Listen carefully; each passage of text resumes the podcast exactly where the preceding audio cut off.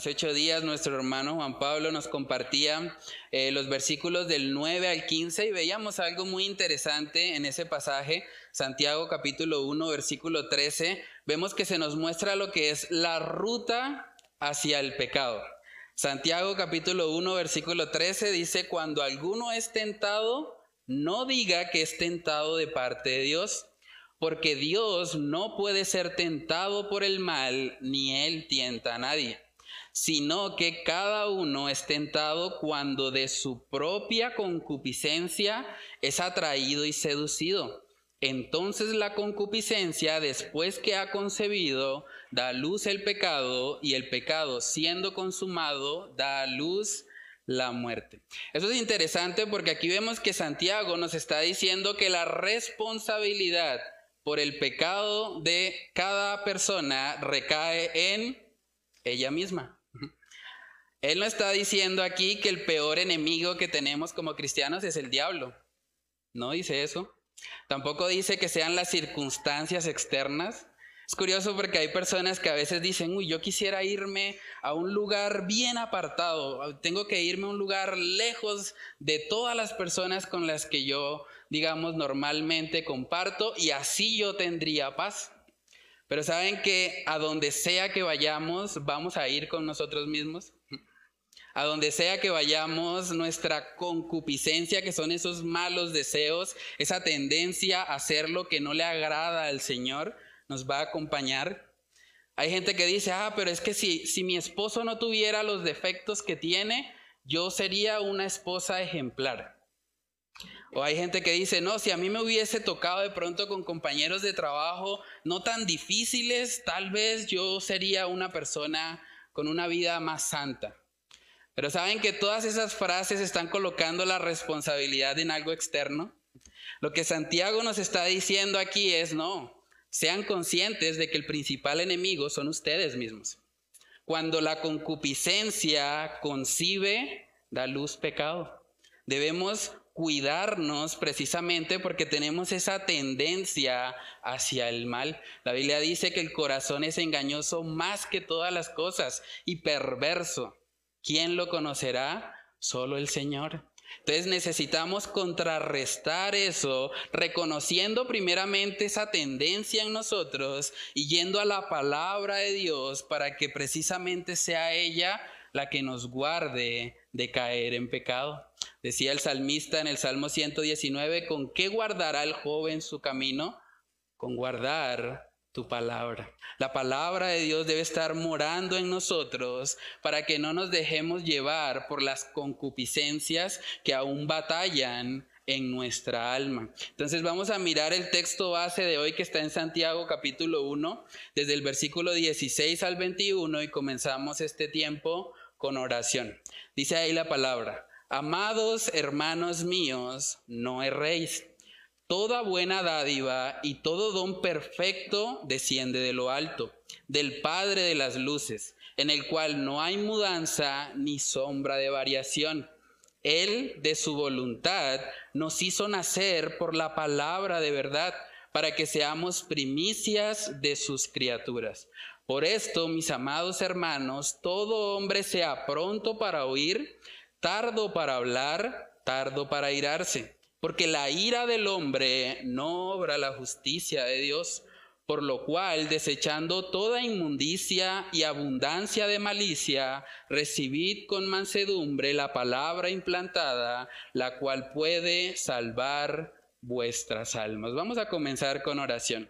Padre, queremos pedirte, Señor, que por medio de tu Espíritu Santo seas dirigiéndonos, Señor, en este estudio, que seas tú haciendo la obra, Señor, que humanamente yo no puedo hacer, que seas tú convenciendo de pecado, justicia y juicio en esta mañana, que seas tú obrando, Señor, por medio de tu palabra y permitiendo que todos podamos ser exhortados y edificados, Señor, por medio de este libro de Santiago que continuamente nos está motivando a vivir una vida realmente coherente con la fe, que decimos tener, Señor. Ayúdanos para que podamos depender en tu gracia, Señor, en tu favor, para que podamos vivir estos principios bíblicos, Señor, no creyendo que por medio de ellos vamos a ganar tu favor, sino reconociendo, Señor, que cuando vivimos en obediencia a ti es simplemente el resultado de la obra regeneradora que tú has hecho en nuestros corazones. Padre, ayúdanos en esta mañana, que seas tú hablando a nuestras vidas, te lo pedimos, Señor,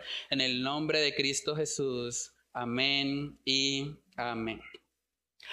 Bueno, hermanos, entonces es importante recordar un poco acerca del contexto de esta carta. Veíamos en Santiago capítulo 1 que él está escribiendo a creyentes que están en la dispersión. Básicamente él está escribiendo a hombres y mujeres que están siendo desplazados de un lugar a otro forzosamente por causa de su fe. Y en ese contexto, cuando nosotros de pronto vemos que hay una situación externa difícil que llega a nuestras vidas, es fácil llegar a dudar de pronto del carácter bondadoso de Dios. Y es probable que por eso vemos que Santiago les escribe ahí en el versículo 16 de una forma muy tierna, les está diciendo, amados hermanos míos. Él les recuerda que son amados. Amados hermanos míos, no erréis. Toda buena dádiva y todo don perfecto desciende de lo alto, del Padre de las luces, en el cual no hay mudanza ni sombra de variación. Vemos que Santiago les está recordando, Dios sigue siendo bueno. Él no ha cambiado. Yo sé que están viviendo una situación muy tensa, muy difícil. Ustedes están siendo desplazados forzosamente y en la carne es algo que a nadie le agrada, pero ustedes pueden recordar que Dios sigue siendo bueno. Él es el Padre de las luces. Y eso es interesante porque esa frase Padre de las luces hace referencia a las lumbreras, al sol, a la luna, a las estrellas. Y para las personas que están recibiendo esto tendría un impacto mucho mayor que para nosotros hoy en día. Porque nosotros hoy en día, bueno, tenemos luz eléctrica, tenemos televisión, celular y muchas cosas que realmente nos distraen muchas veces, pero para una persona en ese siglo primero, una entretención tal vez que iban a tener ellos era simplemente mirar el cielo, era mirar las lumbreras. De hecho, las culturas paganas adoraban al sol, adoraban la luna, las lumbreras, pero vemos que Santiago les está diciendo que hay algo mayor. Hay un Padre de esas luces que ustedes ven por la noche y que alumbran. Hay alguien que está por encima de todo eso y Él no cambia.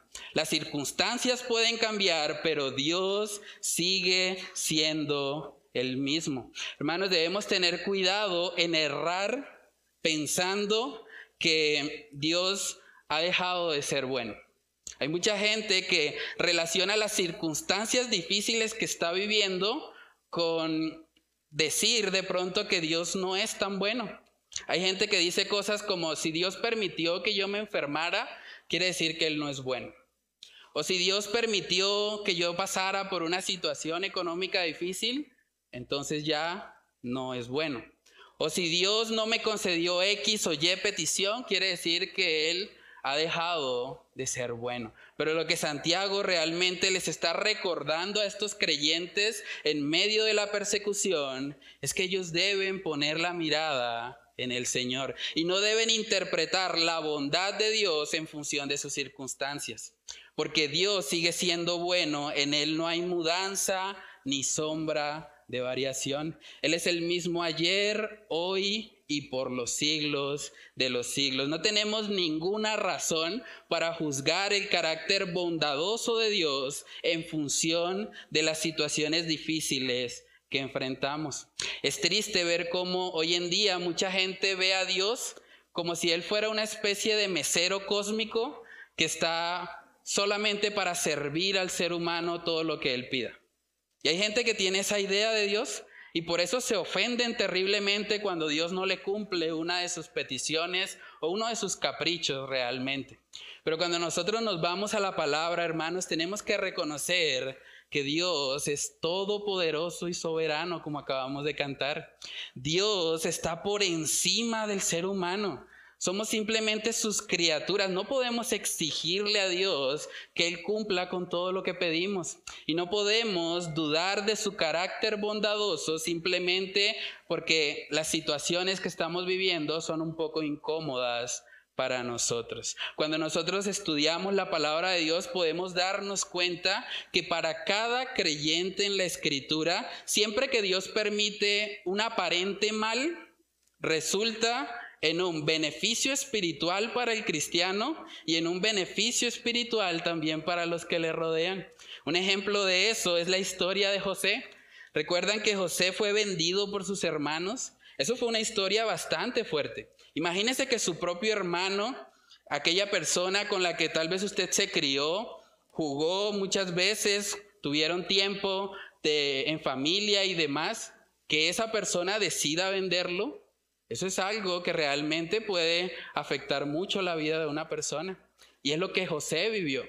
Y como si fuera poco, después de eso dice la palabra que él, por guardarse en santidad, por no querer caer en fornicación con la esposa de Potifar, él huyó rápidamente y como consecuencia de un acto de obediencia a Dios, esta mujer lo acusó falsamente y terminó en la cárcel. Y uno se preguntaría, pero oiga, José va de mal en peor. Sea, entre más obedece al Señor, más problemas. Pero en Génesis capítulo 50, versículo 20, podemos ver que aún esa situación que tal vez para José hubiese sido algo malo, algo que le causaría algo de enojo, vemos que Dios encaminó eso para bien. Dice Génesis 50, versículo 20, vosotros pensasteis mal contra mí, mas Dios lo encaminó a bien para hacer lo que vemos hoy, para mantener en vida a mucho pueblo. Ese mal que Dios permitió en la vida de José, en realidad terminó siendo un bien mayor para su vida. Él llegó a ser la segunda persona al mando en Egipto y también él fue usado grandemente por el Señor para salvaguardar a su pueblo. Saben que cuando nosotros estudiamos también un poco de la historia de la iglesia, para que nosotros tengamos este libro aquí hoy en español, sangre fue derramada. Muchos hombres dieron su vida, fueron martirizados hasta la muerte para que una Biblia en español llegara hasta el pueblo latino. Y cuando nosotros contemplamos eso, realmente tenemos que ver la soberanía de Dios encaminando aún las situaciones difíciles y dolorosas de nuestra vida, encaminándolas para bien. Cuando miramos la palabra de Dios, la mayoría de los apóstoles tuvieron muertes horribles, muertes que probablemente ninguno de nosotros quisiera experimentar. Pero Dios utilizó la muerte de estas personas, su sangre derramada, para llevar el mensaje del cristianismo y del evangelio a todo el mundo conocido. Entonces Dios se glorifica aún en medio de las situaciones de sufrimiento. En Romanos capítulo 8, este es un texto también bastante conocido que nos habla acerca de este principio. Dice, y sabemos que a los que aman a Dios, todas las cosas les ayudan a bien. Esto es a los que conforme a su propósito son llamados, porque a los que antes conoció también los predestinó para que fuesen hechos conformes a la imagen de su Hijo, para que Él sea el primogénito entre muchos hermanos. Saben que si usted es un verdadero cristiano que está aquí hoy, a usted realmente no le pasan cosas malas. Si usted es un cristiano genuino, una persona que ha nacido de nuevo, a usted no le pasa nada malo. Todo lo que a usted le pasa son cosas que Dios está permitiendo que ayudan a bien y ese bien es el carácter de Cristo en su vida. Entonces no hay ninguna razón legítima para que como cristianos nos quejemos. ¿Por qué nos vamos a quejar? Si en últimas cada situación difícil, cada situación donde de pronto me siento frustrado, donde no sé qué hacer, Dios la está encaminando para bien, para moldear en mí el carácter de Cristo. Entonces preguntémonos a manera de aplicación, ¿cómo vemos nosotros a Dios en medio de la aflicción? Es fácil decir yo amo a Dios cuando todo va bien, cuando hay suficiente dinero para pagar las cuentas, cuando la familia va bien, cuando no tenemos ningún problema. Pero ¿qué pasa cuando llega la aflicción? ¿Cómo ves a Dios en esos momentos? ¿Eres de los que reniega o se amarga diciendo, Señor, tú simplemente no me amas, tú dices en tu palabra que amas a tus hijos, pero a mí no? A mí me tienes olvidado, estoy pasando por una situación terrible. ¿O reconoces realmente la mano de Dios en medio de la aflicción? Tú puedes gozarte al ver que las pruebas son instrumentos que Dios utiliza para que tú seas perfecto y cabal, como estudiamos también en Santiago capítulo 1. Dios utiliza las pruebas precisamente para eso. Pero cuando perdemos de vista a Dios, hermanos, tendemos a amargarnos, tendemos a sentir envidia, tendemos a sentir frustración. Y eso puede llegar a pasar incluso en la vida de un cristiano. Dice la palabra en Salmos capítulo 73 que eso fue lo que vivió precisamente el salmista. Por un momento el salmista dejó de poner la mirada en Dios como soberano y empezó a poner la mirada en los hombres. Y vamos a ver el resultado. Salmos capítulo 73, desde el versículo 1 en adelante, dice ahí lo siguiente. Ciertamente es bueno Dios para con Israel, para los limpios de corazón. En cuanto a mí, casi se deslizaron mis pies. Por poco resbalaron mis pasos porque tuve envidia de los arrogantes, viendo la prosperidad de los impíos, porque no tienen congojas por su muerte, pues su vigor está entero. No pasan trabajos como los otros mortales, ni son azotados como los demás hombres. Por tanto, la soberbia los corona se cubren de vestido de violencia, los ojos se les saltan de gordura, logran con creces los antojos del corazón, se mofan y hablan con maldad de hacer violencia, hablan con altanería, ponen su boca contra el cielo y su lengua pasea la tierra.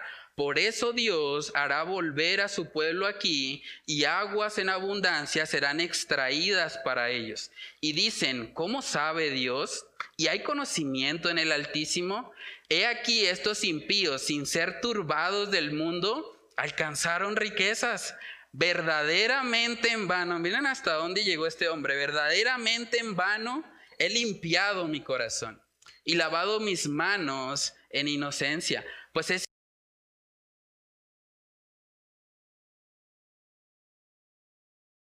hablaré como ellos, he aquí a la generación de tus hijos engañaría. Cuando pensé para saber esto, fue duro trabajo para mí. Hasta que, me encanta esa frase, hasta que, entrando en el santuario de Dios, comprendí el fin de ellos. Ciertamente los has puesto en deslizaderos, en asolamientos los harás caer.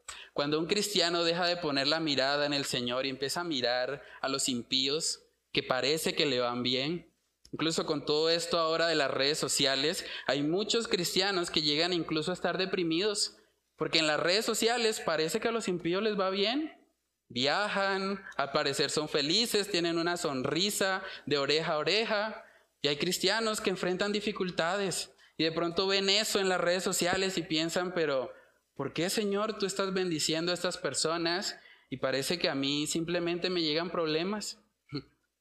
Pero cuando nosotros entramos en ese santuario de Dios, cuando tenemos intimidad con el Señor, podemos darnos cuenta que esas personas, la aparente felicidad que tienen, en última, si no se arrepienten, será cambiada por un lloro y un crujir de dientes.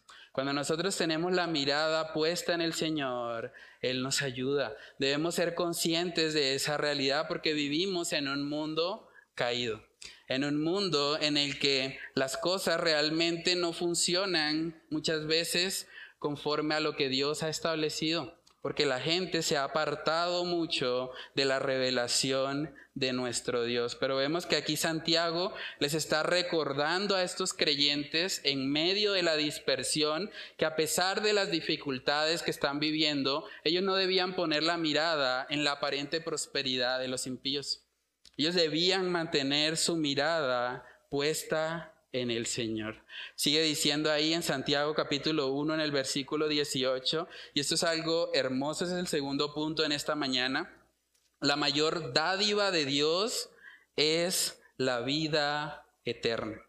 La mayor dádiva de Dios es la vida eterna. Acabamos de leer precisamente que Dios es el Padre de las luces en el cual no hay mudanza ni sombra de variación. Y vemos ahora en el verso 18 que dice, Él, hablando de Dios, de su voluntad nos hizo nacer por la palabra de verdad, para que seamos primicias de sus criaturas. Santiago está reconociendo aquí que el nuevo nacimiento no es obra del hombre. El nuevo nacimiento es obra de Dios. Él de su voluntad nos hizo nacer. Nadie se hace nacer a sí mismo. Dios es quien nos hace nacer. Y ese texto es muy interesante porque aclara un poco la polémica que se ha presentado un poco con esta carta de Santiago. Hay gente que ha dicho que Santiago enseña que la salvación es por fe más obras.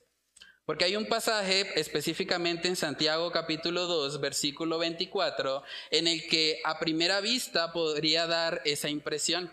Santiago capítulo 2, versículo 24 dice ahí, vosotros veis pues que el hombre es justificado por las obras y no solamente por la fe. Si uno toma solamente ese pasaje y no tiene en cuenta el contexto en el que está, uno podría llegar a concluir, bueno, parece que las obras están aportando realmente a la salvación, a la justificación. Dice que no solamente por la fe, sino también por las obras. Pero realmente cuando estudiamos el pasaje en su debido contexto, nos damos cuenta que la enseñanza es otra. No puede ser que Santiago en el capítulo 1 esté reconociendo que el nuevo nacimiento es una obra que Dios hace por medio de su palabra y que luego en el capítulo 2 él ahora esté diciendo que las obras del ser humano aportan a su salvación. Entonces, si usted quiere saber qué significa Santiago 2.24, lo invito para que venga cuando estemos haciendo ese estudio en unos tres domingos más o menos, creo que llegaremos ahí, para que usted pueda aclarar de pronto que a qué hace referencia cuando él habla de que no solamente somos justificados por la fe, sino por las obras. Cuando nosotros vamos a la palabra de Dios es muy claro que la gracia y las obras son mutuamente excluyentes respecto a la salvación. Nadie puede decir es que yo me salvé porque aporté un poquito. Dios hizo el 99% y yo hice el 1%. No. Si alguien hiciera eso, la gracia ya no es gracia. Romanos capítulo 11, versículo 6 dice ahí la palabra, y si por gracia ya no es por obras. De otra manera, la gracia ya no es gracia. Y si por obras, ya no es gracia. De otra manera, la obra ya no es obra. Son mutuamente excluyentes. Nadie puede decir yo me salvé por un poquito de fe y un poquito de obras. No. O somos salvos por gracia o somos salvos por obras. No hay punto intermedio. Entonces, lo que la palabra de Dios nos muestra muy claramente es que nosotros somos salvos por gracia, por medio de la fe y que esa fe produce obras en nosotros. Tristemente, mucha gente hoy en día sigue pensando que sus obras aportan algo a la salvación. Y eso solamente ha traído dos consecuencias. Personas muy egocéntricas como los fariseos, creyendo que por sus buenas obras y por su desempeño, por cómo ellos se ven externamente, va a ganar el favor de Dios. O personas que están totalmente devastadas al ver su pecado. Personas que ni siquiera quieren a veces ir a una iglesia porque dicen, ¿para qué? Si soy un vil pecador, si cada vez que intento cumplir con la ley termino fallando. Prefiero simplemente no acercarme más al Señor. Pero cuando nosotros vemos la palabra, hermanos, la gracia de Dios es un potenciador para la santificación. Eso de que la gracia va a hacer que las personas ahora vivan una vida de libertinaje y de pecado, eso es una caricatura de la gracia. La misma gracia que nos salva nos santifica y nos transforma y hace de nosotros nuevas criaturas. ¿Saben que eso era lo que Nicodemo no podía entender? Cuando Jesús habla con Nicodemo en Juan capítulo 3, vamos a leer una parte de ese, de ese relato. En Juan capítulo 3, él no entendía que hacía referencia a Jesús con el nuevo nacimiento. Pero vamos a ver cómo Jesús encamina la conversación precisamente a la necesidad de creer, de creer en su palabra. Dice Juan capítulo 3, versículo 7, no te maravilles de que te dije, os es necesario nacer de nuevo. El viento sopla de donde quiere y oye su sonido, mas ni sabes de dónde viene ni a dónde va. Así es todo aquel que es nacido del Espíritu. Respondió Nicodemo y le dijo, ¿cómo puede hacerse esto? Si ven que Nicodemo sigue pensando en obras, él sigue pensando en cómo puedo hacer esto. O sea, ¿qué obra tengo yo que hacer para nacer de nuevo? Y Jesús Continúa diciendo, verso 10, respondió Jesús y le dijo, ¿eres tú maestro de Israel y no sabes esto? De cierto, de cierto te digo, que lo que sabemos hablamos y lo que hemos visto testificamos y no recibís nuestro testimonio. Si os he dicho cosas terrenales y no creéis, ¿cómo creeréis si os dijere las celestiales? Nadie subió al cielo sino el que descendió del cielo, el Hijo del Hombre que está en el cielo. Miren lo que hace nuestro Señor Jesús. Lo va a llevar ahora a una historia de las sagradas escrituras.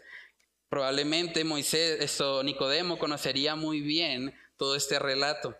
Dice en el verso 14, y como Moisés levantó la serpiente en el desierto, así es necesario que el Hijo del Hombre sea levantado para que todo aquel que en Él cree no se pierda, mas tenga vida eterna.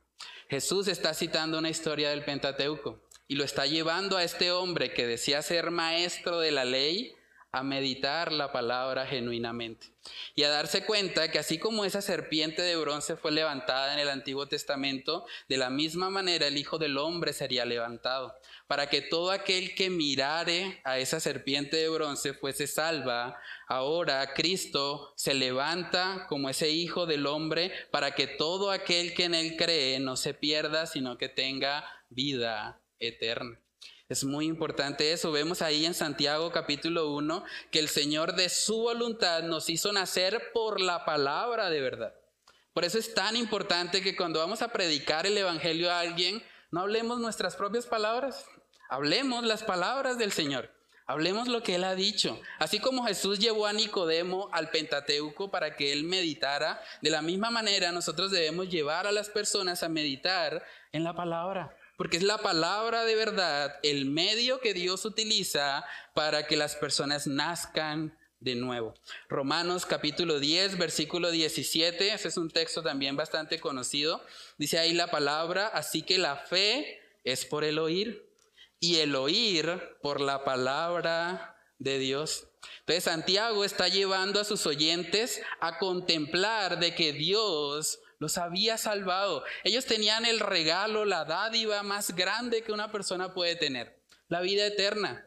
¿Qué importa si mueren? ¿Qué importa si les cortan la cabeza? En últimas, esas personas van a estar la eternidad con el Señor. Era ahí donde Santiago quería llevar a estas personas. Y nosotros debemos tener una pasión, hermanos, por llevar a las personas a la palabra de Dios. Decía el pastor Charles Spurgeon hablando de la Biblia, este libro ha luchado conmigo. Este libro me ha golpeado. Este libro me ha confrontado. Este libro me ha sonreído, me ha sostenido, me ha llevado de la mano, ha calentado mi corazón. Canta conmigo, ha llorado conmigo, me habla. Este libro está vivo. Decía nuestro hermano Yesid, porque la palabra de Dios es viva y eficaz. Este libro, hermanos, ha transformado personas. Ha cambiado el corazón de muchos. Este libro tiene el Evangelio de Dios que es poder de salvación para todo aquel que cree. Saben que hoy en día con todo el auge de las redes sociales, tristemente, muchas personas han abandonado el estudio personal de las escrituras. Hay mucha gente que simplemente se está acostumbrando a que otra persona haga el estudio y venga y se lo presente. Y para muchos es algo, ah, bueno, chévere, ya sé que es un buen predicador, entonces simplemente lo que él me diga lo voy a aceptar y ya. Pero debemos ir a la palabra. Esta es la fuente. No debemos permitir que otra persona sea la que interprete las escrituras por nosotros. El Señor nos ha dado el Espíritu Santo y podemos acercarnos confiadamente a la palabra pidiendo de su dirección para nosotros mismos poder comprender. Debemos tener hambre y sed por las escrituras. Y no es malo escuchar predicadores, hay muy buenos predicadores, gracias a Dios por ellos, pero debemos tener presente que por encima de los hombres siempre debe estar la palabra de Dios. Si nosotros pasamos más tiempo escuchando predicaciones que estudiando la palabra, debemos revisarnos. Debemos revisarnos porque la fuente debe ser la escritura. Ella debe ser nuestra mayor pasión. En Primera de Pedro, capítulo 2, vemos un mandato bastante interesante respecto a, la palabra de Dios. Primera de Pedro, capítulo 2, versículos del 1 al 3. Dice ahí la palabra, desechando pues toda malicia, todo engaño, hipocresía, envidias y todas las detracciones, desead, y es un imperativo, ¿no? Bastante curioso, desead como niños recién nacidos, la leche espiritual no adulterada, para que por ella crezcáis para salvación, si es que habéis gustado la benignidad del Señor. Por la gracia de Dios yo tengo un hijo recién nacido. Yo sé cómo es cuando él tiene hambre. Y cuando él tiene hambre, lo único que lo va a calmar es realmente recibir la leche. Él no quiere escuchar un sermón de su papá acerca de los componentes de la leche acerca del beneficio que le va a traer a su salud. No, él quiere la leche. Él tiene un trastorno obsesivo compulsivo por comer. Y hasta que no le den la comida no va a estar tranquilo. De la misma manera nosotros deberíamos desear la palabra. Deberíamos cada día cuando nos levantamos decirle, Señor, ayúdame a desear esto. Así como el recién nacido desea comer y se desespera y llora y grita hasta que no come, de la misma manera, yo como cristiano debería tener ese anhelo por estar en la palabra, por profundizar en ella, por escudriñarla, como decía nuestro hermano Yesid también. En Salmos capítulo 19 vemos cómo el salmista se expresa acerca de lo que es la palabra de Dios. Yo creo que es algo que tristemente hemos perdido mucho hoy en día.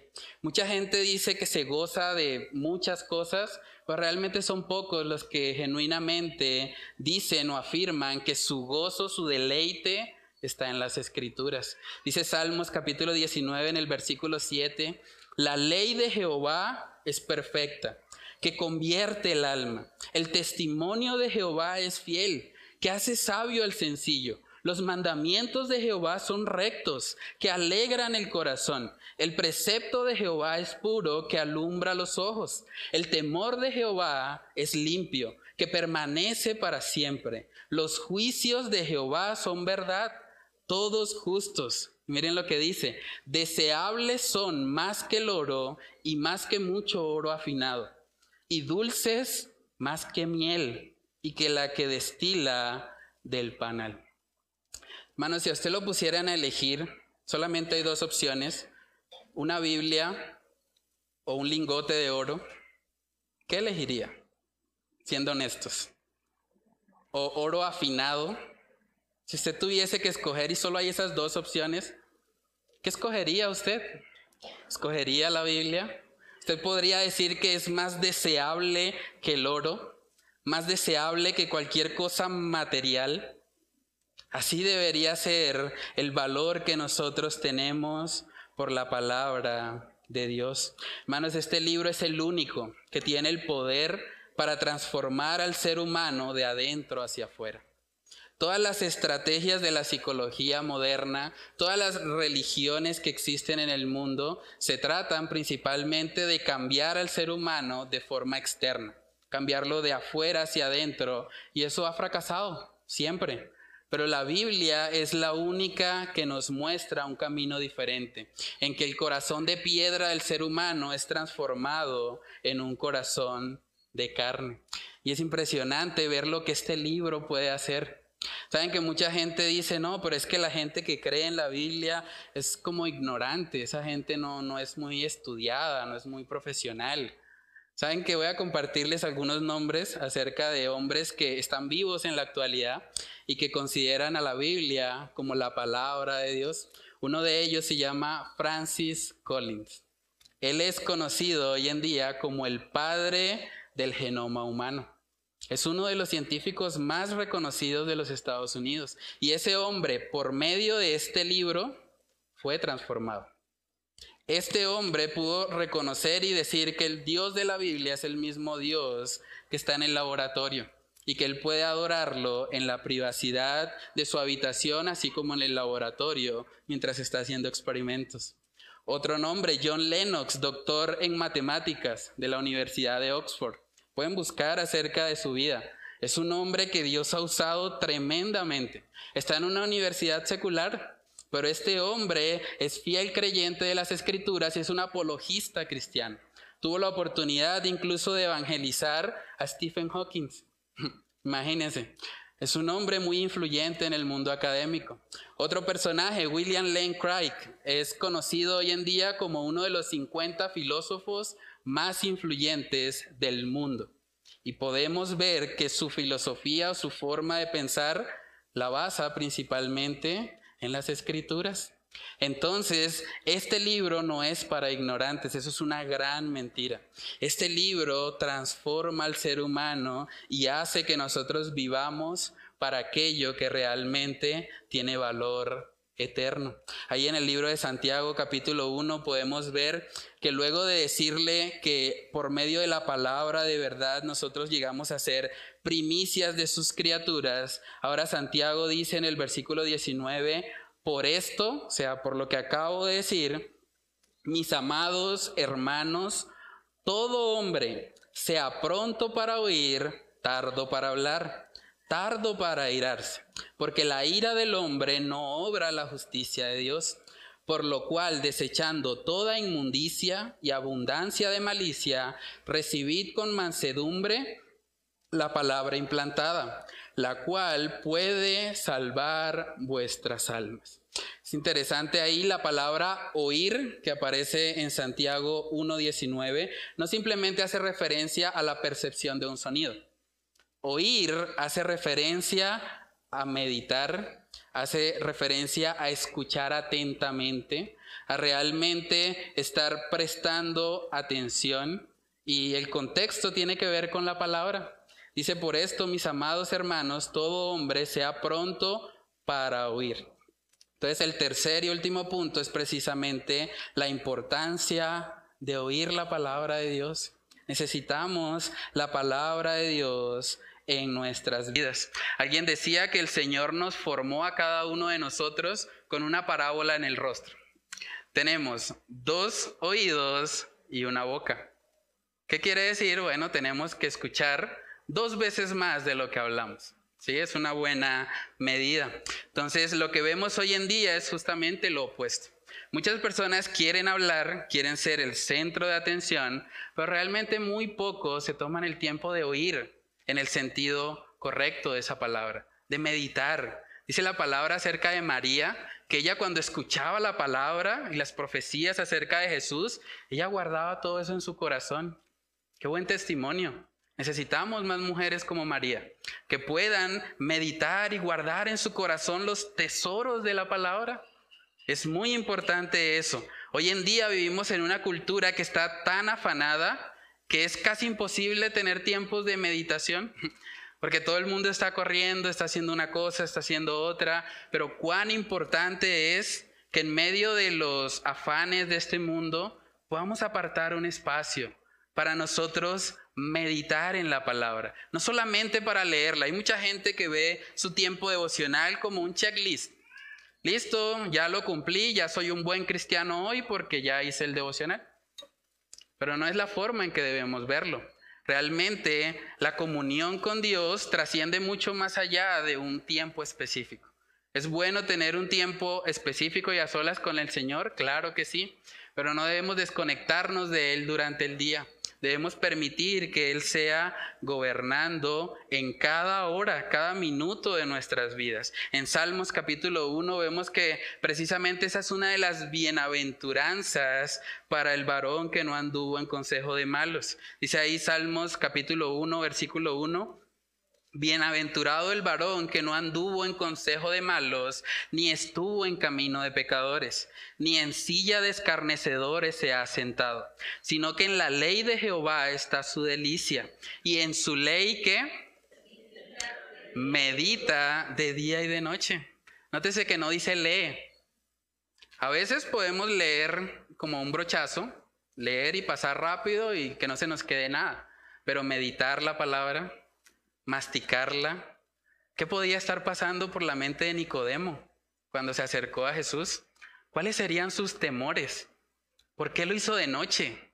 ¿Será que tenía temor a perder su prestigio como fariseo, como un hombre socialmente reconocido?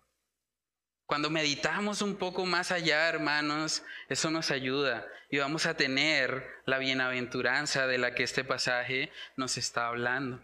Saben que en el contexto de Santiago capítulo 1 es probable que las personas al, al sentir toda esta persecución, todo este desplazamiento forzado, fueran tentados también a estar muy airados.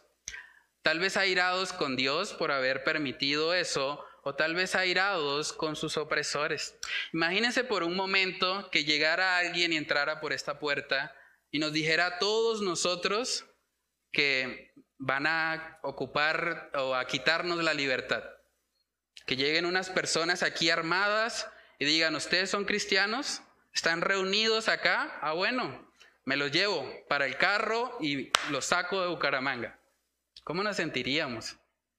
Si alguien llegara y de repente nos quitara la libertad, se aprovechara tal vez de tener un arma o tal vez le quitara la vida a algunos de nosotros para mostrar su poderío, su jactancia, y a los demás que dejara con vida los llevara a otro lugar. Realmente en nuestra carne sería muy fácil estar airados. Sería muy fácil querer responder como Pedro, dándoles también un espadazo ¿cierto? Pero vemos ahí, hermanos, que Santiago les está diciendo a estos creyentes, cuidado con la ira, cuidado con la ira, dice, por esto, mis amados hermanos, todo hombre sea pronto para oír, tardo para hablar, y dice, tardo para irarse. ¿Y por qué? Verso 20, porque la ira del hombre no obra la justicia de Dios. La única persona que legítimamente puede actuar en ira es nuestro Dios. Porque su carácter es santo, santo, santo. Y cuando Él actúa en ira, no actúa como nosotros lo hacemos, basados tal vez en una emoción o en un enojo. Él actúa en función de su naturaleza, de su carácter perfecto. En Efesios capítulo 4 nosotros vemos que hay una exhortación precisamente a tener cuidado con la ira. La ira en sí misma no es pecaminosa, pero ser controlados por ella o actuar en ira es algo que sí no le agrada a nuestro Señor. En Efesios capítulo 4 vemos esa advertencia en el versículo 26. Dice, airaos, pero no pequéis.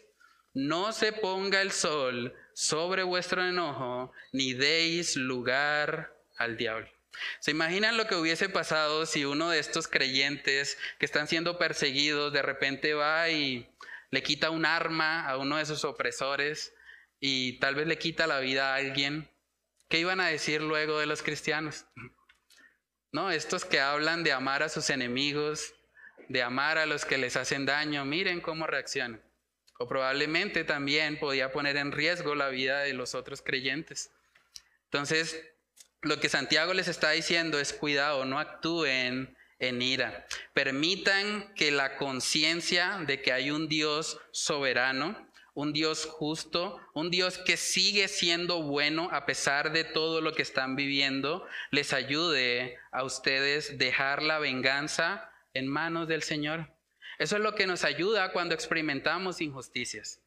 Todos, de una u otra manera, si no han experimentado injusticias, la van a experimentar, tarde o temprano. Pero cuando nosotros reconocemos que hay un Dios que juzga con justicia, que su ira es completamente santa, perfecta, justa, que no se compara con la de nosotros, que tiende a dar más de lo que ha recibido. Entonces podemos descansar en que la venganza es del Señor. Romanos capítulo 12, versículo 19 dice, no os venguéis vosotros mismos, amados míos, sino dejad lugar a la ira de Dios porque escrito está, mía es la venganza, yo pagaré, dice el Señor. Así que si tu enemigo tuviere hambre, dale de comer. Si tuviere sed, dale de beber. Pues haciendo esto, ascuas de fuego amontonarás sobre su cabeza. No seas vencido de lo malo, sino vence con el bien el mal. Cuando yo entiendo que el único que tiene el derecho legítimo de actuar en ira es Dios, yo puedo soltar la carga en él. Y hay muchas situaciones en las que aparentemente hubo una injusticia, pero sabemos a la luz de la palabra que toda injusticia es temporal. Tarde o temprano, cada quien recibe lo que merece. Podemos verlo en el libro de Apocalipsis, capítulo 21. El juicio del gran trono blanco, el Señor se va a encargar de dar a cada uno lo que merece. Entonces no es nuestra tarea vengarnos.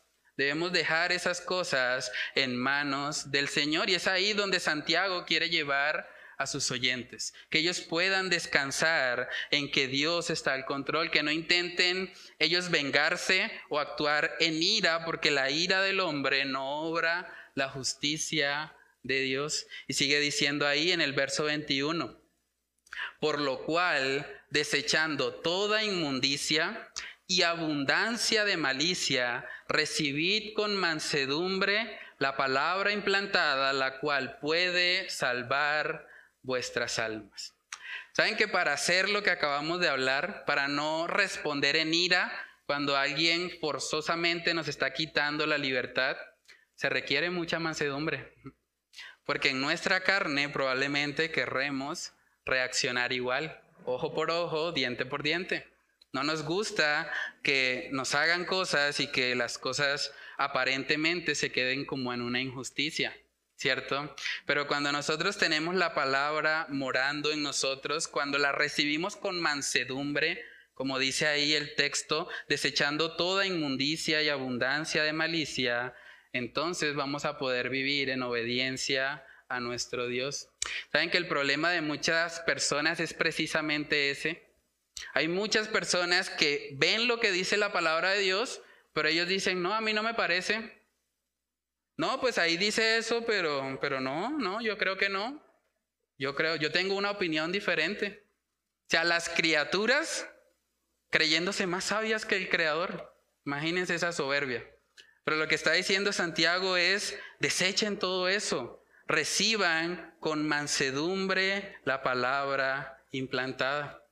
La Biblia dice, por ejemplo, que las relaciones sexuales son simplemente para el contexto del matrimonio. Pero hay mucha gente que dice hoy en día, no, a mí eso no me parece. No, yo creo que no. Yo creo que hay que probar primero antes de casarse. Y si hay compatibilidad, pues nos casamos. Si no, no. O sea, gente que se cree más sabia que Dios. La Biblia dice, por ejemplo, que el aborto es un asesinato.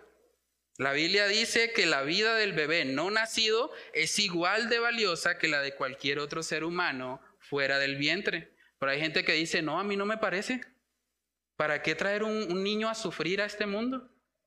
¿Se creen más sabios que Dios?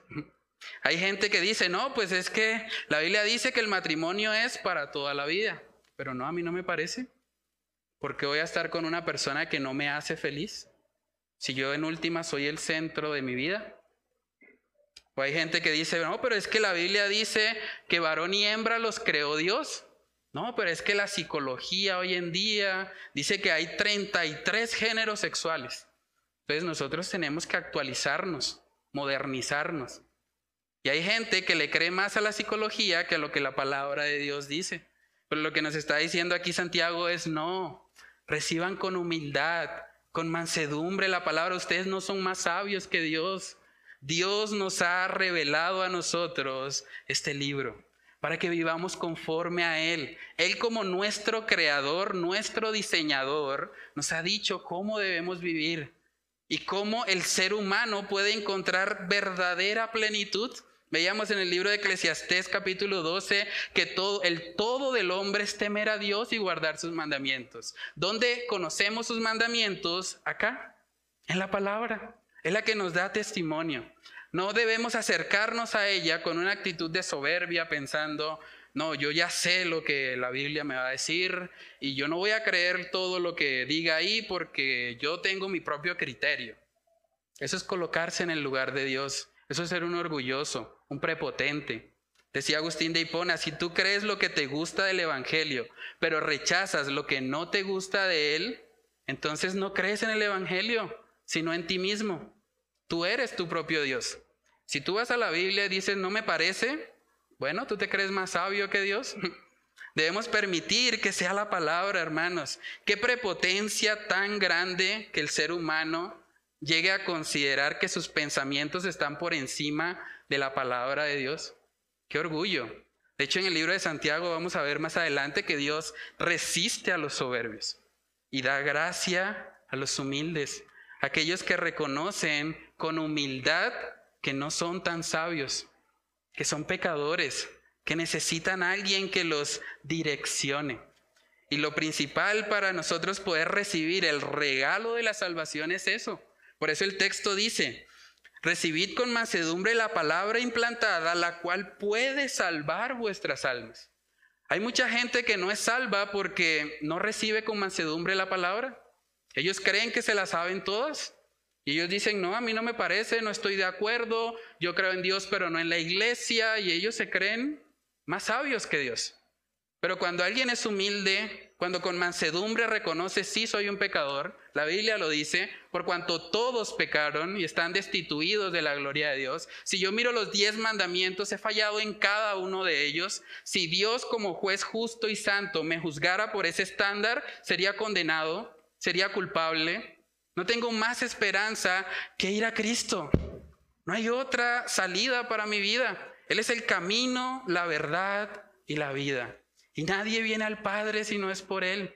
Yo te ruego el día de hoy, si tú no has comprendido esto, si tú realmente estás viviendo como a ti te parece, si tú te crees sabio en tu propia opinión, arrepiéntete hoy.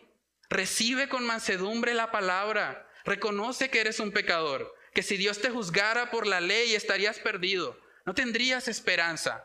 Y ven a Él, humillado, reconócelo como el único y suficiente Salvador de tu vida. Y la palabra misma dice que el corazón contrito y humillado no lo desprecia el Señor. Hoy puede ser el día de salvación para ti. No esperes más. Ven con mansedumbre, humíllate delante de Dios y reconoce que Él es el único y suficiente Salvador tu vida. Vamos a orar. Padre, te damos muchas gracias, Señor, por este tiempo. Gracias por tu palabra, por esta carta de Santiago, Señor, que nos recuerda la importancia de la palabra de Dios en nuestras vidas, Señor. Padre, ayúdanos a no ser orgullosos cuando nosotros abrimos tu palabra. Ayúdanos a reconocer que somos criaturas y no somos el creador que necesitamos de tu dirección en nuestras vidas. Padre, que podamos recibir con mansedumbre lo que tú has revelado en tu palabra, reconociendo que tus caminos siempre son mejores que los nuestros. Padre, ayúdanos a poder vivir a la luz de tu preciosa verdad. Ayúdanos a reconocer que te necesitamos, que tú eres la vid y que nosotros somos los pámpanos, y que separados de ti, Señor, nada podemos hacer. Padre, que seas tú glorificándote en nuestras vidas, que si hay alguien acá que está viviendo en soberbia, que está pensando que Él es autosuficiente, que Él puede ser el propio intérprete de su vida, Padre, que tú le llames hoy al arrepentimiento, que tú quebrantes ese corazón de piedra y que lo conviertas en un corazón de carne, Señor, en un corazón que se humilla delante de ti y que reconoce que te necesita, que reconoce que es un pecador, que ha transgredido tu ley y que la única esperanza para personas así es el Evangelio de salvación. Padre, que seas tú obrando por medio de tu palabra y transformando los corazones y las mentes, Señor, para gloria y honra de tu nombre. Oramos para que tú, Señor, seas haciendo que, que personas aquí presentes o que nos están viendo a través del Internet, que puedan experimentar ese nuevo nacimiento. Que así como Nicodemo, Señor, pudo más adelante reconocer a Jesús y buscar su cuerpo junto con José de Arimatea, que también haya personas, Señor, que meditando en tu palabra, meditando en lo que tú has revelado, puedan tener ese encuentro real y genuino contigo, Señor. Padre, ayúdanos a siempre recibir con humildad tu palabra y a ponerla por obra. Que seas tú ayudándonos, Señor, te lo pedimos en el nombre de Cristo Jesús. Amén y amén.